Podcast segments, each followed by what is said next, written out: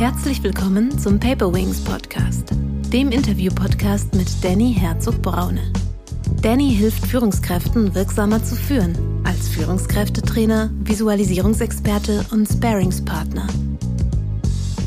Mentale Intelligenz heißt, dass ich wirklich verstehe, und das ist das Erste und Wichtigste überhaupt, dass ich in der Lage bin, die Gedanken überhaupt zu beeinflussen. Also es ist wichtig, dass wir Gewohnheiten haben, weil die retten uns auch in schwierigen Situationen. Aber wir müssen aufpassen, dass uns die Gewohnheiten nicht steuern. Also mentale Intelligenz heißt auch, sich immer wieder zielgerichtet darauf zu konzentrieren, was habe ich denn erreicht? Herzlich willkommen, liebe Zuhörerinnen und Zuhörer, zu einer neuen Paperwings Podcast Folge. Heute geht es um das Thema, was ist mentale Intelligenz? Als Expertin zu diesem Thema habe ich die Trainerin und Autorin Dr. Petra Bernhard-Zeder eingeladen. Dr. Petra Bernhard-Zeder, geboren 1956, ist Diplompsychologin, forschte am Max-Planck-Institut in München zum Zusammenhang von Führungsverhalten und Stressmanagement am Arbeitsplatz und leitet seit 2002 das Beratungsunternehmen Upgrade Human Resources. Ihre Schwerpunktgebiete als Coach sind Führung, Gesundheits-, Selbst- und Stressmanagement. Im aktuellen Buch von Petra Bernazeder erfahren die Leser, was die Profis aus dem Sport mental trainieren und wie auch sie diese Techniken in ihrem beruflichen Alltag nutzen können, um über mehr Kraft und Souveränität zu verfügen. Ressourcen, die immer wichtiger werden, da es vielen Menschen in unserer hochdynamischen Welt schwerfällt, Schritt zu halten und die Fülle an Möglichkeiten für sich zu nutzen. Andere sind erschöpft angesichts ihrer Zukunftsängste und den tiefgreifenden Veränderungen unserer Zeit. Oder tappen immer wieder in dieselbe Gedankenfalle. Sie blockieren sich selbst und verhindern, ihr Potenzial voll auszuschöpfen. Dr. Petra Bernhardt erklärt, was es bringt, mentale Intelligenz zu erwerben, zu verstehen und den Fluss seiner Gedanken zielgerichtet einzusetzen.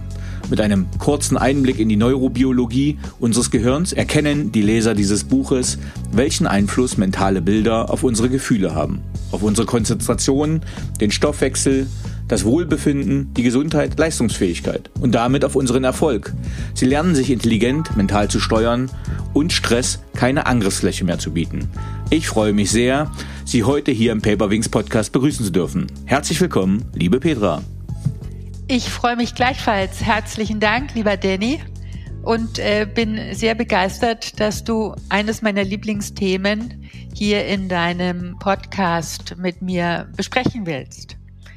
Ähm, vielleicht sollte ich noch ein bisschen was zu meinem Hintergrund sagen. Sehr gerne.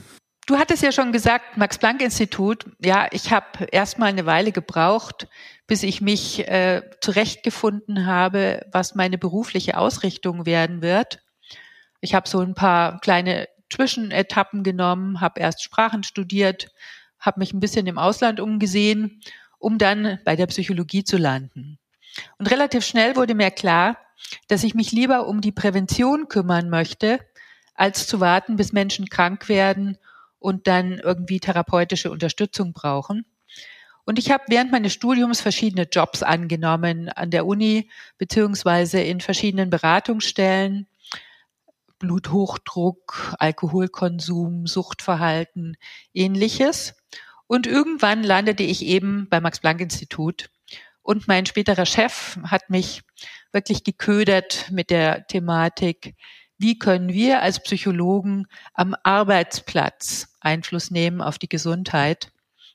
Und das war so Anfang der 90er Jahre, als ich mich dann auf den Weg gemacht habe, mit meiner Doktorarbeit bestimmte Dinge genauer zu verstehen. Und dazu braucht man natürlich Fragebogen, Trainingskonzepte, Coachingkonzepte.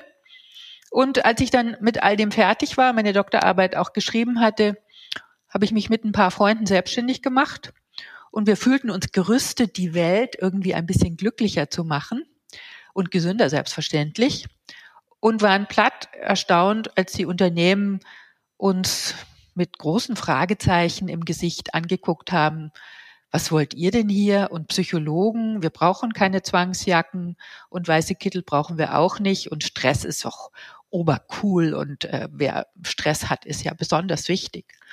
Also wir haben uns dann auf den Weg gemacht und haben Führungskompetenz trainiert, ohne zu sagen, dass es möglicherweise auch Einfluss auf die psychische Gesundheit haben könnte.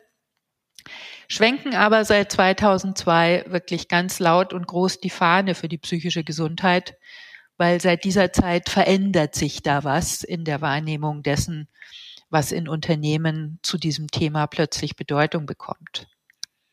Also insofern hat sich da in den letzten Jahren viel verändert und äh, mit der Pandemie hat natürlich auch die Offenheit für dieses Thema zusätzlich Fahrt aufgenommen, sagen wir mal so. Und das war einer der Auslöser, warum ich das Thema mentale Intelligenz auf meine Fahne gestellt habe oder auf meine Fahne, wie sagt man, auf meine Fahne geschrieben, geschrieben habe. Hm.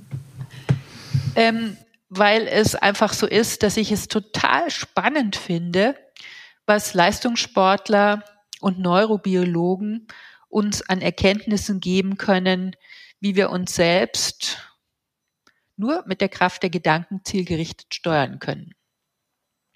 Und wir befinden uns da auch in guter Gesellschaft. Das ist nämlich eine aktuelle Forschungsdisziplin auch von der Genforschung. Man weiß inzwischen, dass die Gene über die gesamte Lebensphase beeinflussbar sind.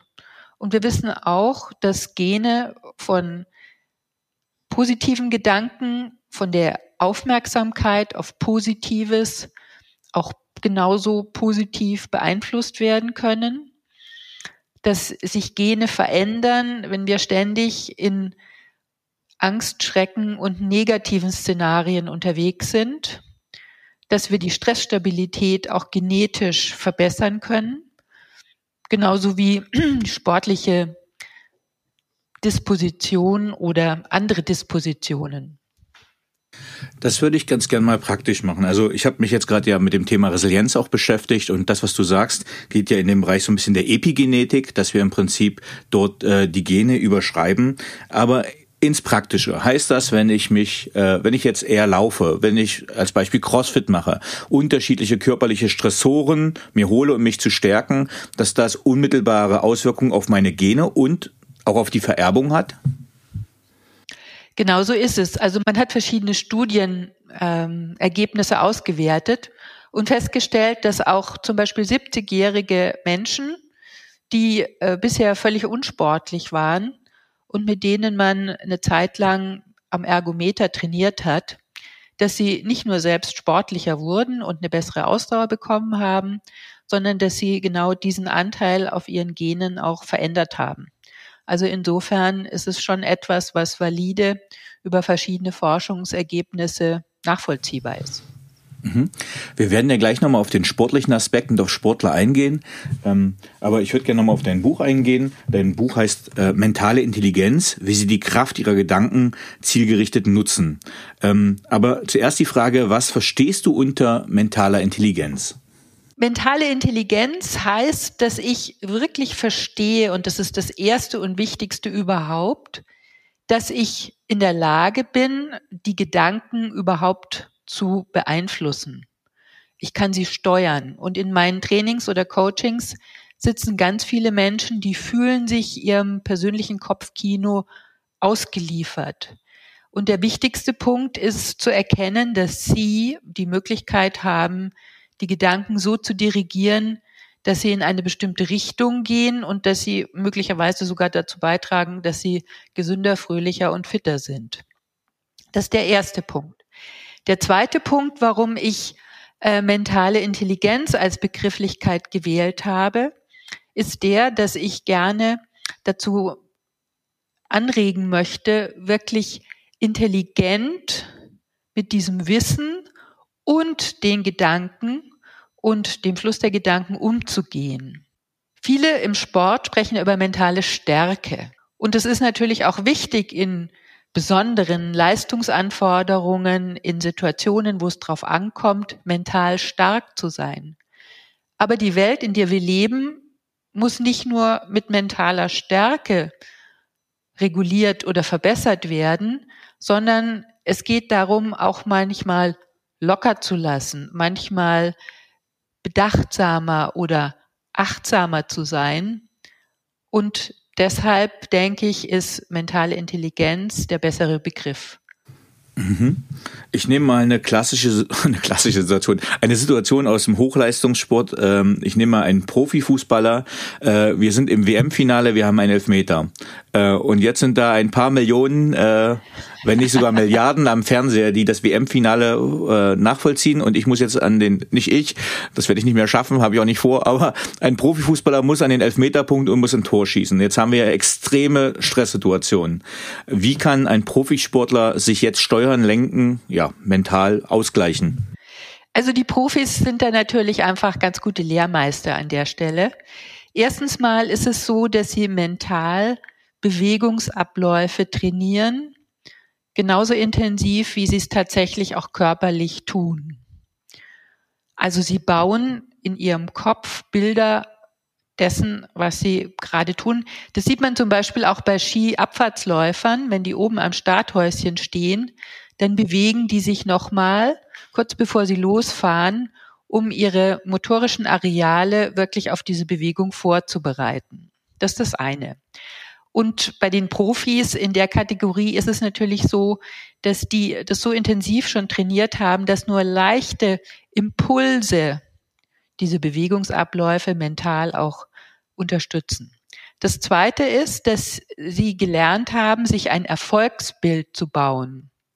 Wie wird es sein, wenn ich diesen Elfmeter jetzt picobello da rechts oben in die Ecke schieße, weil ich weiß, dass der Torwart eher nach links springt, ja? Und mhm. ich werde ein bisschen abfälschen und so weiter. In diesem Erfolgsbild ist es erstmal so, dass er auf der visuellen, aus dem, auf dem visuellen Wahrnehmungskanal sieht, was da zu sehen ist, nämlich der Ball landet im Tor, der Torwart liegt irgendwo anders dann mhm. hören sie natürlich in diesem Szenario diesen unendlichen Jubel im Stadium und haben ein ganz anderes Körpergefühl. Sie haben vielleicht noch den Geruch von geschnittenem Gras in der Nase und vielleicht noch irgendwie einen Schluck Wasser, den sie beim Elfmeter, vor allem beim Elfmeter schießen dann äh, kurz vorher getrunken haben als Geschmack auf der Zunge. Also sie nützen ihre fünf Wahrnehmungskanäle um ihren Körper vor dem tatsächlichen Schuss so drauf zu fixieren und einzustellen, dass alles auf Erfolg getrimmt ist. Und wir haben immer mal schon die Erfahrung gemacht, dass äh, Menschen, Profis zum Elfmeterpunkt gehen und leider Gottes daneben schießen. Und dann sieht man mit Blick in die Gesichter vorher, dass sie eben nicht voll konzentriert waren und letztlich ist natürlich auch immer noch ein Quäntchen Glück dabei, das ist schon klar. Aber äh, alles das, was an mentalen Techniken dazu dient, schafft im Prinzip den Raum für mehr Erfolg, für das kleine Quäntchen, was beim Skiabfahrtslauf dann schon mal eine Hundertstel Sekunde mindestens ausmachen kann. Ich will nochmal auf das Beispiel zurückgehen. Also ich habe letzte Woche deinen LinkedIn-Kurs gemacht, wie man mit Stress gut umgeht und du hast das in einer sehr schönen Übung geschrieben, ähnlich wie du es jetzt gerade gemacht hast, dass ich mir meinen Kraftort baue. Also keine Ahnung, ich gehe an den Strand, ich rieche die salzige Meeresluft, äh, ich habe das Kokosnusswasser im Mund als Geschmack. Ähm, das heißt, ich baue mir ganz viele Anker über die Sinneskanäle und was gut funktioniert. Ne? Also ich konnte mich beruhigen, ich konnte mir einen schönen Ort aufbauen, in dem ich Kraft finde. Aber jetzt versuche ich das auf die Situation mit dem Elfmeter zu übertragen. Das heißt, ich aktiviere jetzt etwas, aber jetzt habe ich ja ganz viele Reize, lenkt mich das nicht ab oder habe ich das nicht richtig wahrgenommen oder verstanden, was du gerade meinst? Also wir brauchen in einer Situation immer die bestmögliche Referenzsituation, die das Ziel erreichen die dazu beiträgt, dass wir das Ziel erreichen. Mhm. Wenn ich nach fünf Meetings äh, in einer kleinen Pause mich entspannen will, dann nehme ich mein Lieblingsentspannungsbild. Mhm. Wenn ich das Gefühl habe, dass ich einfach müde bin und ausgelaugt, dann hole ich mir meinen Kraftort.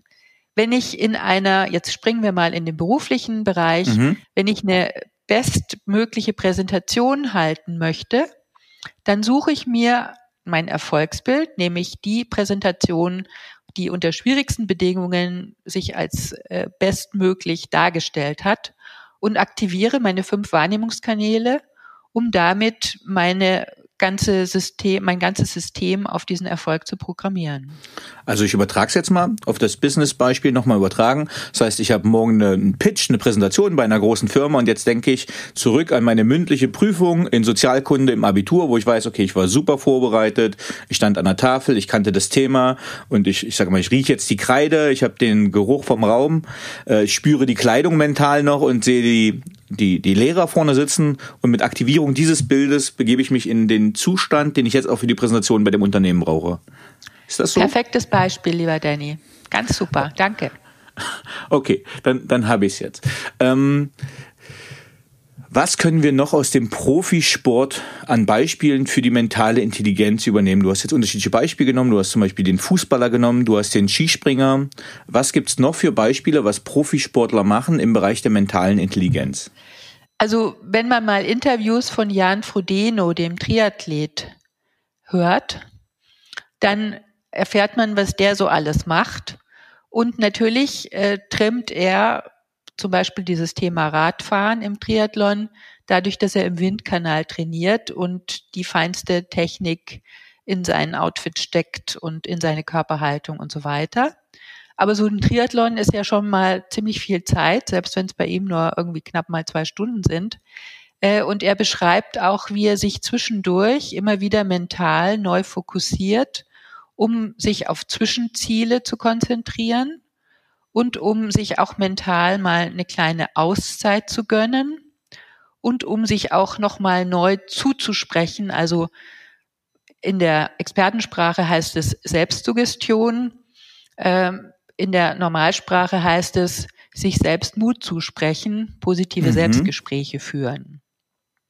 Und was ich auch sehr schön finde, ist, dass er am Ende immer wieder so dieses Szenario vor Augen hat, wie er ankommt, wie er dann durch diese Ziellinie läuft und wie er das erste Bier trinkt. Ja, das ist ein schönes Bild. Aber es gibt zum Beispiel einen Kickboxer. Mhm. Smolek heißt er. Auch Weltmeister. Und der hat gesagt, für ihn ist es ganz entscheidend, dass er regelmäßig meditiert und zusätzlich Erfolgsbilder aktiviert.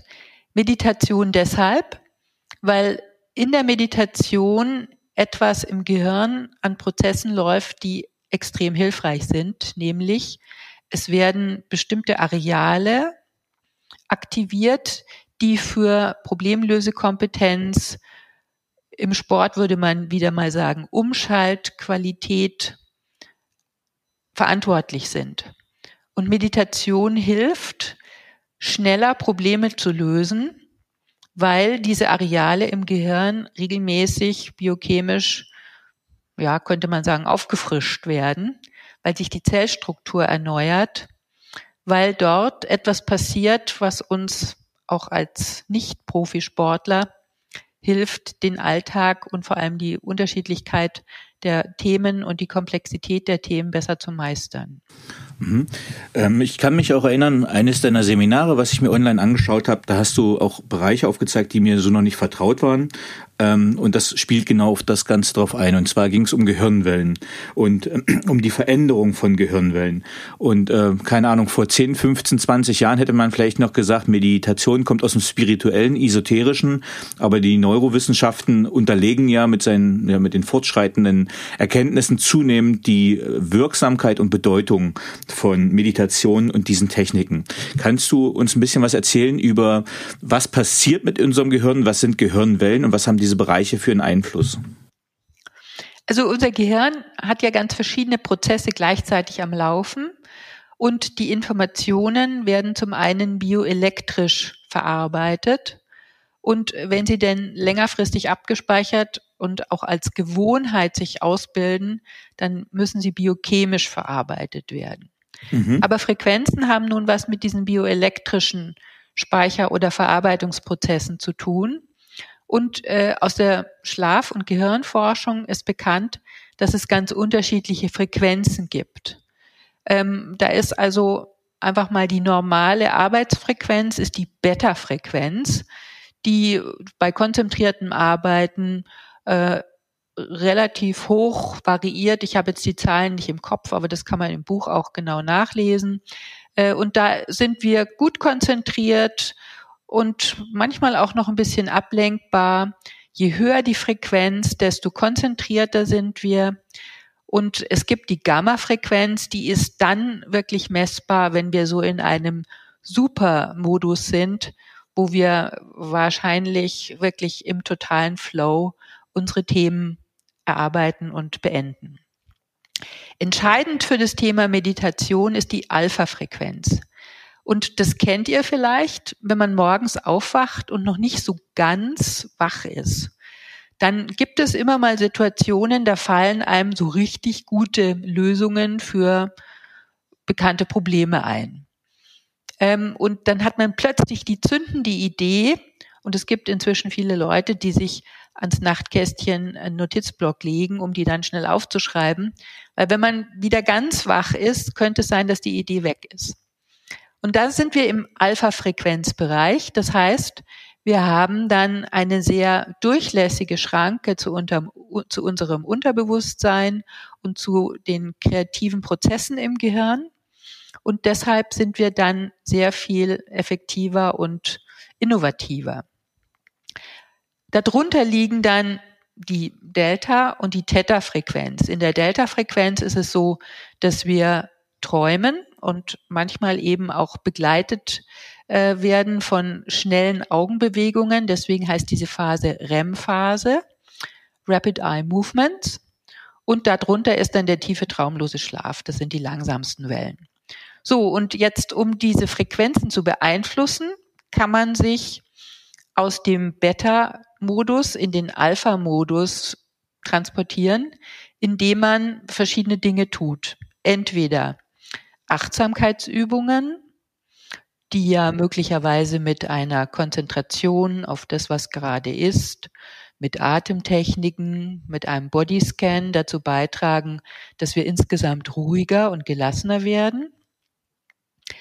Wenn wir meditieren, dann können wir die ganze Bandbreite nutzen und landen möglicherweise auch in dieser noch tieferen Entspannungsphase, die der Traumphase ähnelt.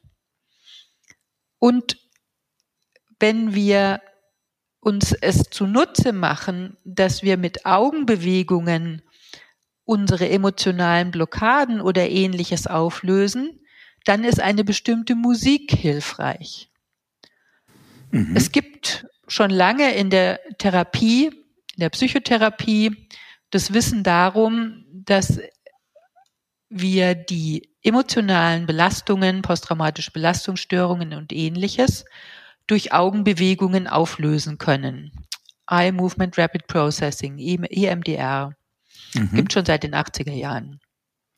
Da wackelt, wedelt der Therapeut vor den Augen des Klienten mit der Hand und die Augen sind anfangs sehr starr und können sich dann aber ganz locker und leicht im Kopf in ihren Höhlen bewegen.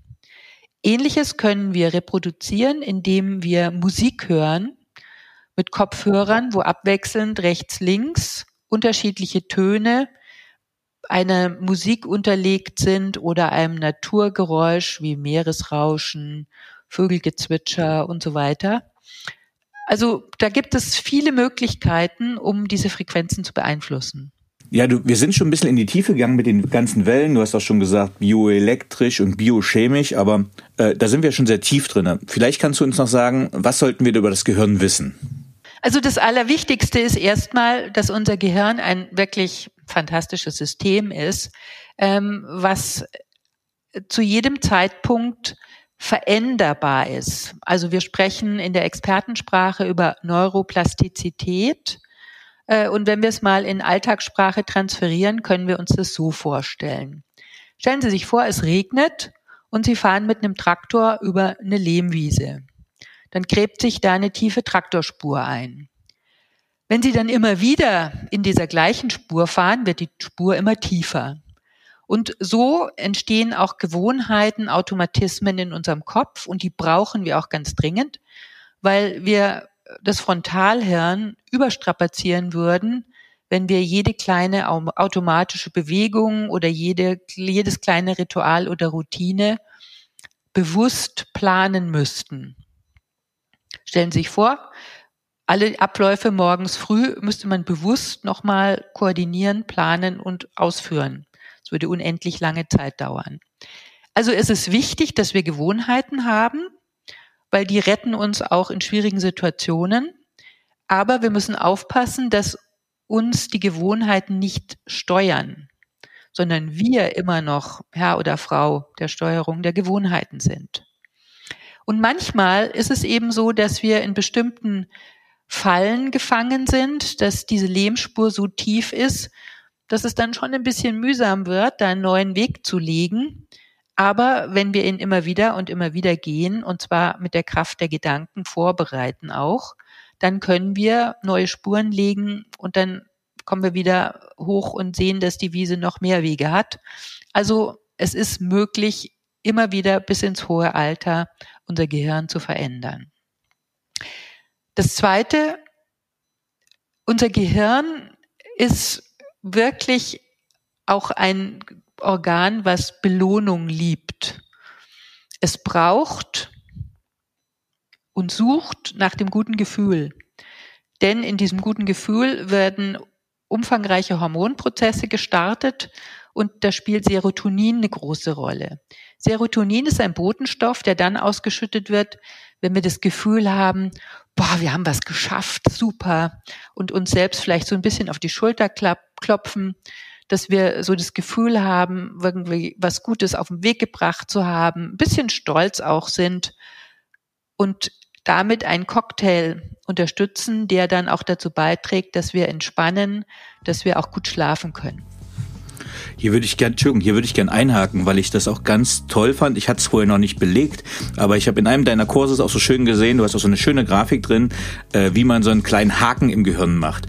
Und gerade für uns Wissensmanager, also ich habe jetzt hier zum Beispiel gerade einen Gartenlandschaftsbauer bei mir auf dem Grundstück, der mir gerade so ein Fundament gießt, wo ich dann ganz neidisch denke, oh cool, jetzt hat er die Randsteine gelegt, wenn er nächstes Mal kommt, kommt das Fundament und am Abend weiß er, was er getan hat. So und als Wissensmanager, wo ich einfach tausend Mails kriege, immer mehr Anfragen, Infos, irgendwie ändere ich eine PowerPoint und am Ende des Tages denke ich mir manchmal, ja, was hast du denn heute eigentlich geschafft? Du saßt halt den ganzen Tag nur am Rechner und da hast du das auch so schön in deinem Seminar, dass man sagt, und ich mache das für mich auch als Selbstständiger, auch zur Arbeitsstruktur immer, einfach eine Checkliste mache und keine Ahnung, äh, Konzept Dr. Petra Bernezeder, Haken dran, habe ich erledigt. Also diese bewusste Belohnung, äh, also meine eigene Serotonin-Rutsche äh, aufbauen, damit ich einen Check machen kann, einen Haken und das Amt äh, ja, zu aktivieren. Fand ich ein ganz tolles Beispiel, auch gerade für äh, die Wissensmanager, wie die aktiv das machen können. Entschuldigung, dass ich reingrätsche, aber ich fand, das war so ein richtiger Mehrwert, äh, dass das halt auch wirklich neurowissenschaftlich nachgewiesen ist, dass so eine Checkliste einfach was auslöst.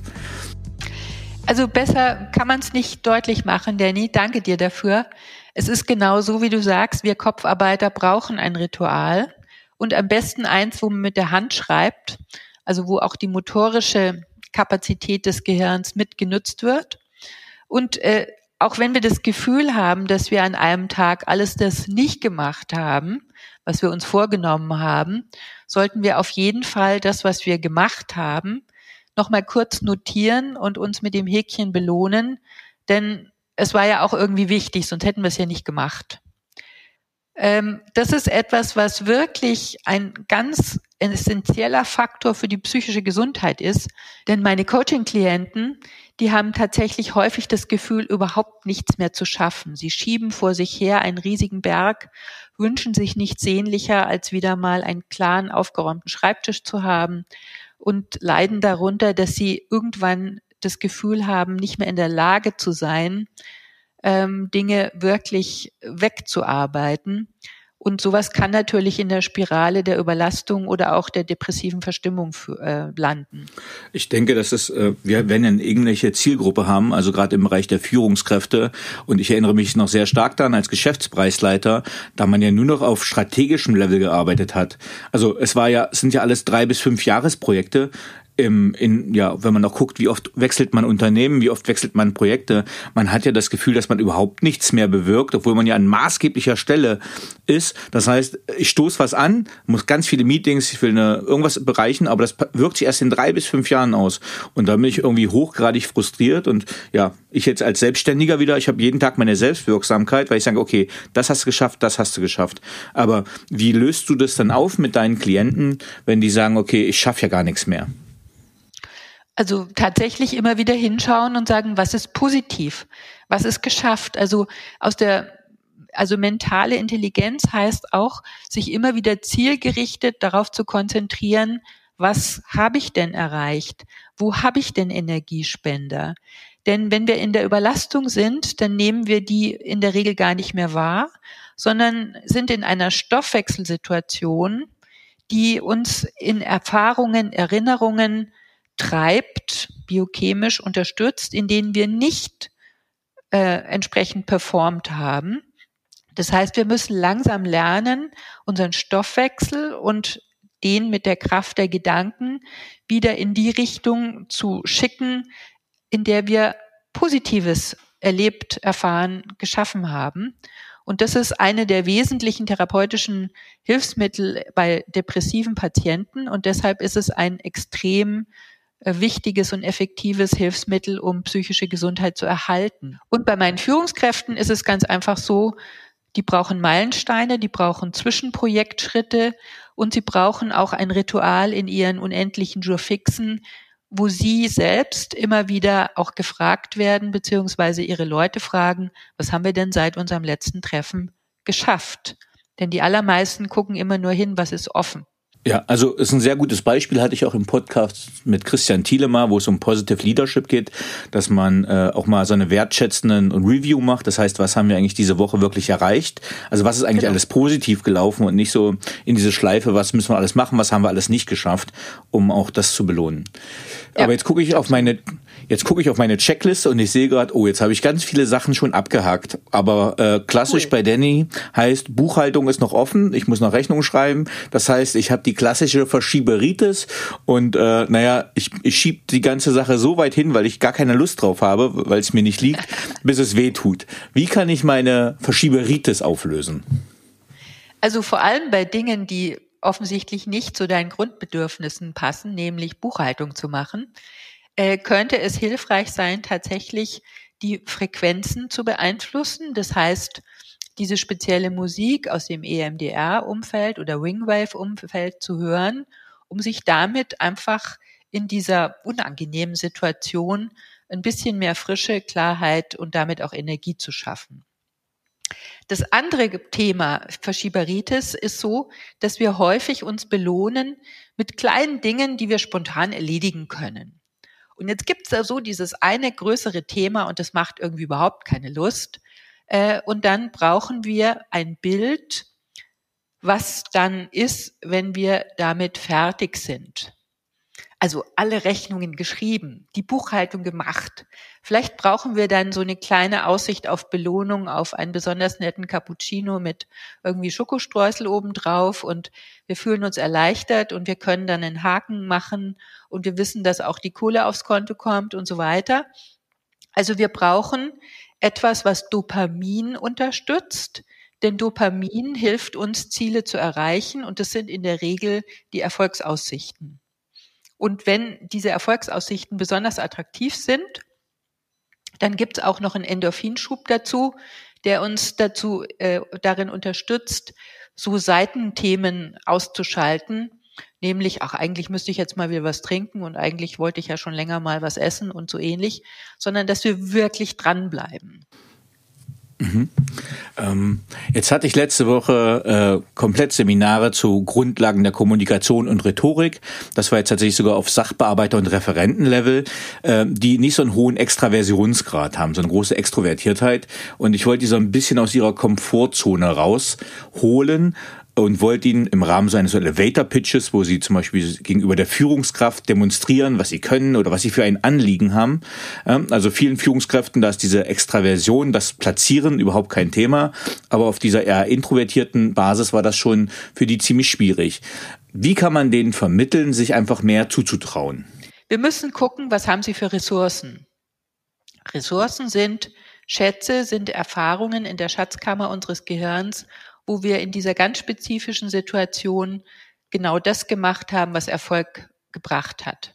Das heißt, wenn es darum geht, jemand, der sehr schüchtern ist, dazu zu bringen, dass er in schwierigen Situationen sich mehr zutraut, dann brauchen wir eine Situation, wo er diese Schüchternheit überwunden hat oder wo er vor Lehrern oder vor anderen Autoritätspersonen einfach klar und kurz und knapp sich präsentieren konnte. Also Ressourcen nutzen und dann gucken, wie genau dieses Bild in dieser Situation ausgesehen hat, um damit dieses Dopamin und auch das Zutrauen in sich selbst so zu wecken und zu fördern, dass sie sich eher trauen, diesen Pitch in diesem Seminar einfach mal auszuprobieren. Okay. Und was wir jetzt ganz oft haben, auch, ähm, also wenn wir schauen, Gallup-Studie zum Beispiel, also warum verlassen Mitarbeiter Unternehmen? Also man sieht, die Burnout-Quote steigt immer weiter und einer der größten Faktoren ist, dass eigentlich nicht dieses Unternehmen verlassen wird, sondern die vorgesetzte Führungskraft, äh, die verlässt man. Ähm, das heißt, es ist offensichtlich ein großer Stressfaktor. Wie kann es uns gelingen, dass wir uns weniger über unseren Chef ärgern? Da ist ein Perspektivwechsel sehr hilfreich. Perspektivwechsel hat damit zu tun, dass wir versuchen, aus einer Situation, die irgendwie stressig ist, die uns zu nahe kommt, die uns emotional berührt, weil das mhm. ist eben so diese Nähe, die wieder mit mehr Überblick und mehr Klarheit betrachten. Einstein hat gesagt, je komplexer die Probleme, desto häufiger setzt er sich auf einen Lichtstrahl, um sich das von oben anzuschauen. Wenn wir nochmal an diese Situation mit dem Chef denken, dann hilft ein Ritual, nämlich die Frage, was hat dieser Mensch in diesem Moment für sich als positive Absicht? Und die positive Absicht für sich selbst in dem Moment könnte sein, dass er sich einfach wichtig machen muss, dass er zeigen muss, was er für ein toller Typ ist und dass er doch in der tiefsten Seele eigentlich jemand ist, der sehr unsicher ist und irgendwie so ein ganz kleines Selbst in sich trägt. Und wenn es uns gelingt, mit diesen aus humanistischer Sicht nicht besonders wertvollen Gedanken uns so weit von ihm zu entfernen. Das heißt, dass wir uns wirklich in eine partnerschaftliche oder eben aber auch mitleidige Situation bringen, weil wir bei der Idee landen, oh, das ist jetzt irgendwie ein armer Kerl, dann ist in jedem Fall der Stress reduziert, weil Mitleid und Stress passen überhaupt nicht zusammen. Das heißt, der Perspektivwechsel trägt dazu bei, dass wir die immer vorhandene positive Absicht so hypothetisch äh, vor unser geistiges Auge führen und damit etwas schaffen, was da heißt Distanz. Dann finden wir wieder Gelassenheit, dann schaltet sich unser Frontalhirn wieder ein und dann gelingt es auch tatsächlich den Konflikt mit dem Chef besser anzusprechen, weil der ist ja nur durch den Perspektivwechsel alleine noch nicht gelöst. Mhm. Du gehst in deinem Buch auf Denkstile ein, und zwar Denkstile, die relevant sind für das Training bestimmter mentaler Techniken. Was kann ich mir unter diesen Denkstilen vorstellen? Es gibt Menschen, die einen sehr globalen Denkstil haben, die immer wieder Dinge auch global, galaktisch für sich beschließen im Sinne von, ja, immer wenn ich in schwierigen Situationen bin, dann gelingt es mir nicht, diese zu lösen. Okay? Das geht natürlich schon so in Richtung Self-Fulfilling Prophecy im negativen äh, Sinne verstanden. Also etwas global wahrzunehmen, schafft nicht die Möglichkeit, wirklich genauer hinzuschauen und mit den entsprechenden Strategien äh, die entsprechenden Ressourcen oder Schätze in unserer Schatzkammer zu aktivieren. Also global ist ein Denkstil, der schwierig ist für mentale Intelligenz. Dann gibt es ja Menschen, die sehen immer wieder erst das Negative und das ist nicht eine Veränderung, weil sie psychisch überlastet sind, sondern die sind per se einfach Grantler. In Bayern sagt man das jedenfalls so. Und Grantler haben sich irgendwie eine spezielle Strategie zurechtgelegt, dass sie äh, ihr mögliches Enttäuschungspotenzial reduzieren, indem sie einfach per se davon ausgehen, dass es schlecht ausgehen wird. Äh, das ist eine Persönlichkeitsstruktur, die man versuchen muss, auch ein bisschen zu verändern und anzupassen, um mm, eine andere Form von mentaler Intelligenz zu trainieren. Kann ich sagen, dass so ein Grandler, Entschuldigung, kann ich kann sagen, dass so ein Grandler stressanfälliger ist als ein positiver Mensch? Nee, das ist interessanterweise nicht so. Mhm. Da scheinen irgendwelche Schutzmechanismen dazu beizutragen, dass äh, der Stress dann nicht so dicht drankommt. Äh, also insofern ist es einfach eine andere Strategie. Blöderweise sind Grantler für ihre Umgebung extrem anstrengend, weil wir haben in unserem Kopf ja so etwas wie Spiegelneuronen und an jeder Nervenzelle gibt es so ein kleines Eckchen, das spiegelt die Emotionen der Umgebung ins eigene System. Das heißt, äh, wenn Sie mit einem Grantler im Team zusammenarbeiten, dann ist es manchmal äh, sehr anstrengend, weil genau zu dem Zeitpunkt X kommt wieder die Aussage, ah, das haben wir noch nie so gemacht, das hat noch nie funktioniert und so weiter und so weiter und so weiter. Ja, Petra, wir haben jetzt ganz viel über mentale Intelligenz gesprochen. Ähm, was wäre zusammengefasst für dich, was, wie kann ich meine mentale Intelligenz steigern und welche Bedeutung hat sie? Also es gibt in diesem Buch ungefähr 30 Werkzeuge zu unterschiedlichen Zwecken und Zielen. Einige haben wir angesprochen, besser abschalten können, wie kann man Verschieberitis auflösen? Wie kann man sich Erfolg, auf Erfolg programmieren und ähnliches? Da gibt's noch eine ganze Palette mehr. Und einige davon tragen dazu bei, dass wir akute Stresssituationen besser meistern. Und andere tragen dazu bei, dass wir insgesamt einfach ein etwas leichteres und geschmeidigeres Leben leben, weil es ist ja schon anstrengend genug, was um uns herum passiert. Also da gibt es schon durchaus Themen, die dann auch mit den persönlichen Werten und Antreibern, dem Perfektionisten, dem Kümmerer zu tun haben, äh, wo es sich lohnt, einfach mal genauer hinzuschauen und sich selbst besser kennenzulernen. Insofern ist mentale Intelligenz etwas, was für uns selber wichtig ist, aber ich denke mal, es ist auch etwas, was im, in der Interaktion eine große Rolle spielt.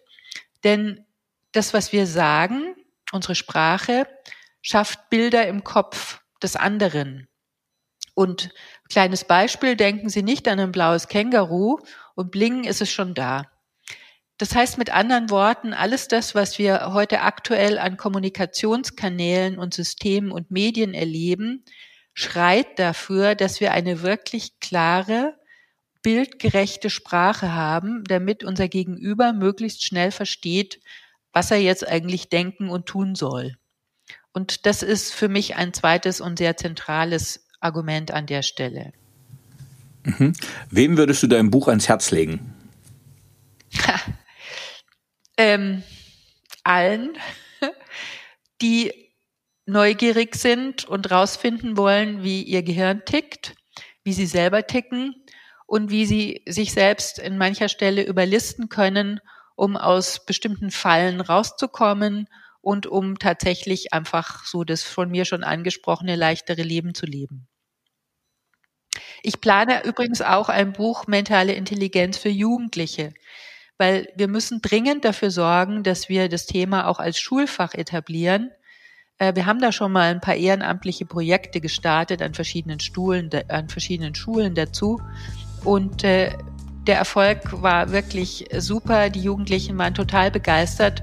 Nur musste es halt dann auch nachhaltig implementiert werden. Und insofern steht so ein Buch dann auch irgendwann mal auf meiner Agenda. So, vielen Dank, liebe Petra, dass du uns mal einen Einblick gegeben hast über, wie kann ich mit mentaler Intelligenz ja mein Leben besser meistern, wie kann ich meine Leistungsfähigkeit steigern und wie kann ich auch die Wahrnehmung von Situationen verändern. Jetzt hätte ich noch ein, zwei, ein, zwei persönliche Fragen. Gerne. Was braucht deiner Meinung nach Führung heute wirklich? Oh. ähm, Führung braucht erstmal das Verständnis, dass Sie als Führungskräfte großen Einfluss auf die Gesundheit und damit natürlich auf die Kreativität und Innovationsfähigkeit ihrer Teams haben.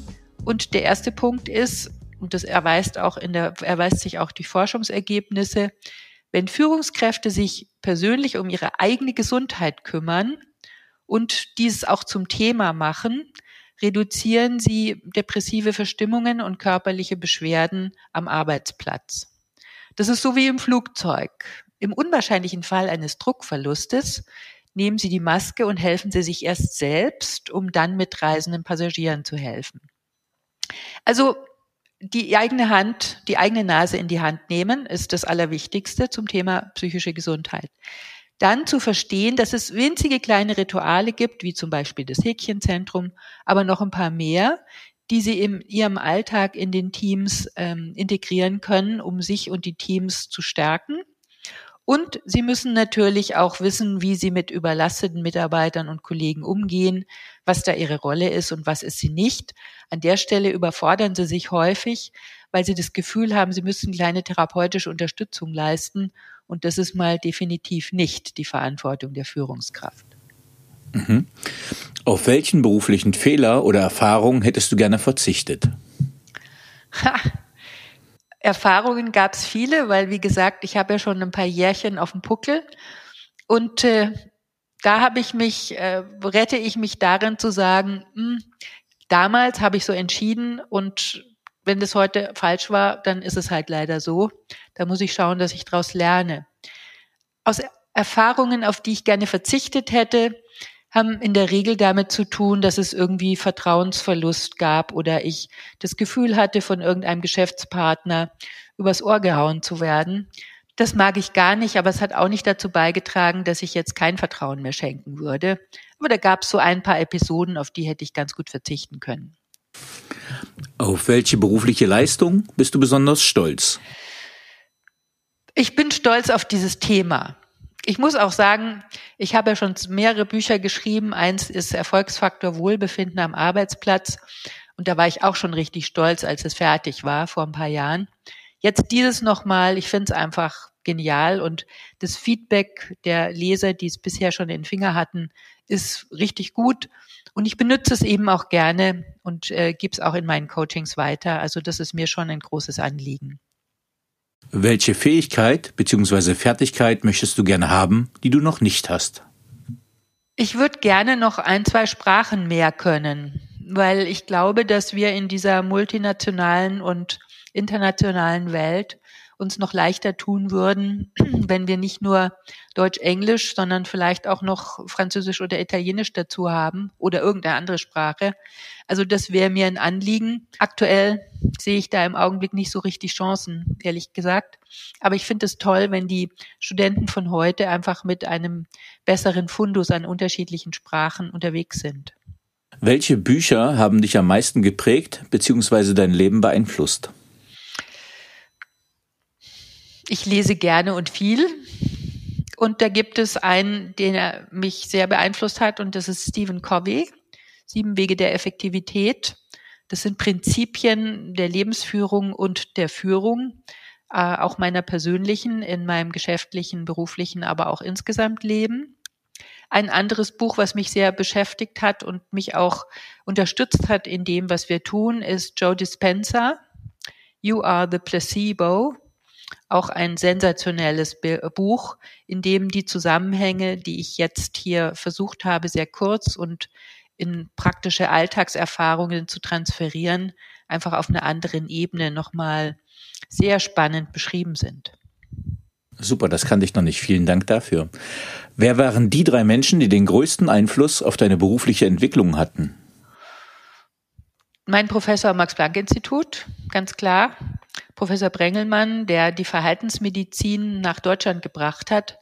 Er war Vordenker in seiner Zeit. Er hat mir in den 90er Jahren erzählt, da war er über, also war er auch schon über 65, hat er mir erzählt, er hätte gerne irgendwie so einen Computer, der auf dem Tisch liegt, wo man dann so irgendwie Tasten drücken kann und dann passiert was.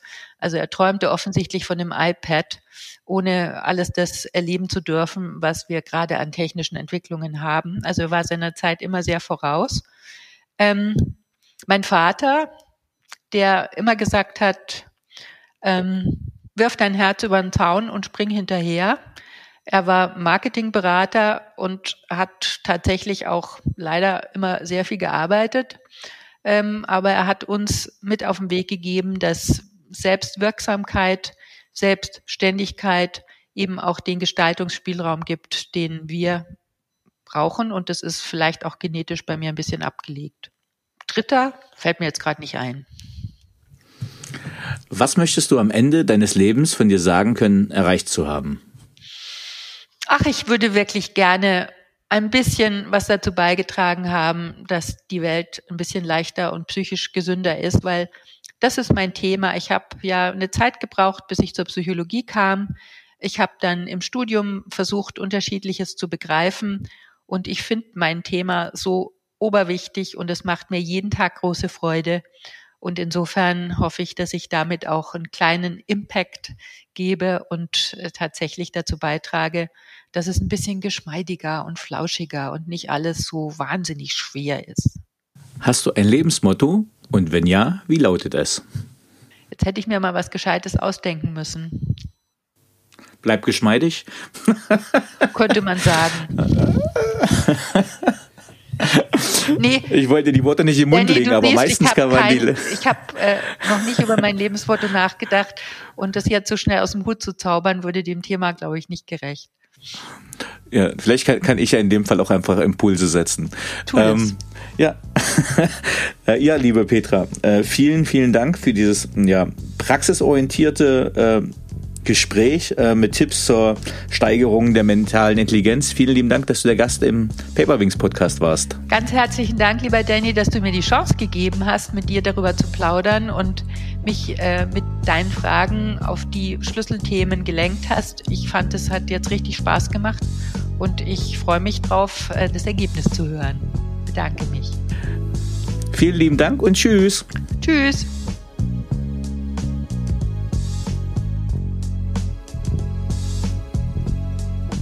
So, liebe Zuhörerinnen und Zuhörer, ich hoffe, Ihnen hat dieser Podcast gefallen. Wenn er Ihnen gefallen hat, hinterlassen Sie gerne ein Abo, eine positive Bewertung und empfehlen Sie diesen Podcast weiter.